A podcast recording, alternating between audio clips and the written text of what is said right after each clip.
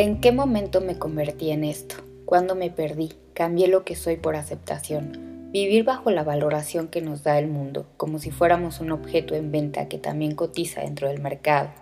Las métricas son universales y se compite contra todos. No puedes darle el primer lugar a 7 millones de millones de seres. Solo unos cuantos pueden llevarse el primer premio.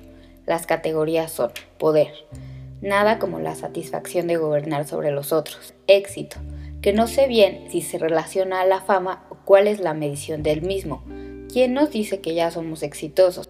Evidentemente no podemos ser nosotros mismos los jueces, pues mi propia concepción de éxito puede ser errónea.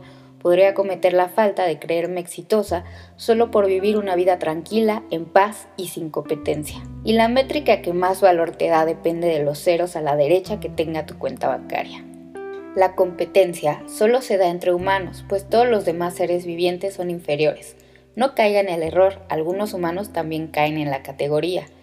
La competencia perpetua y el compararnos solo para sentirnos más abajo. ¿Cómo confiar en los demás si están aquí para chingarme? ¿Cómo no desconfiar del exterior si lo único que puedo definir es el sentimiento de mí mismo, de mi yo propio? El neoliberalismo, como todos los sismos económicos, se basa en la lucha entre las masas, pues se supone que si todos empezamos desde el mismo punto, solo los más adaptados a las condiciones serán considerados como los triunfadores. No le podemos reclamar a ese 1% de la población mundial el porqué de su riqueza, pues nos contestarían que al igual que la teoría de la evolución de Darwin, ellos son los más adaptados, los más fuertes. Obviamente no se mencionan las letras pequeñas que informan que no todos empezamos del mismo punto de partida. Este mundo está dividido bajo las mismas jerarquías del libro Un Mundo Feliz, alfas, betas, gamas, épsilons. La única diferencia es que nos hacen creer que un épsilon se puede convertir en un alfa si le echa muchas ganas. Al final, ¿no es esa la base del sueño americano? ¿Y por qué siendo tan sencillo solo unos cuantos tienen toda la riqueza del planeta? Luchamos unos con los otros para llegar a esa posición en la cual el saber de nuestro valor sea innegable los números no mienten y la mayoría siempre gana. Evidentemente, si tuviera que competir contra Elon Musk, yo soy nada, pues él posee una mayor cantidad de personas las cuales reconocen que es un modelo a seguir, una persona exitosa, lo que todos soñamos ser. ¿Cómo compararme si ni siquiera tengo más de 100 seguidores en Instagram? Nos enseñan a vernos y definirnos bajo los ojos de los demás, pero sabiendo que los mismos que nos califican son nuestros más íntimos rivales. Como diría Luis Eduardo Aute, este mundo no lo entiendo. Seré vista como mediocre, pero renuncio a la competencia, a tener que probarle a los otros mi valor y seguir midiéndome bajo estándares ajenos.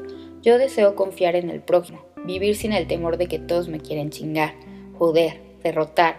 Prefiero vivir ayudando y saber que siempre habrá alguien para sostenerme el día que me caiga.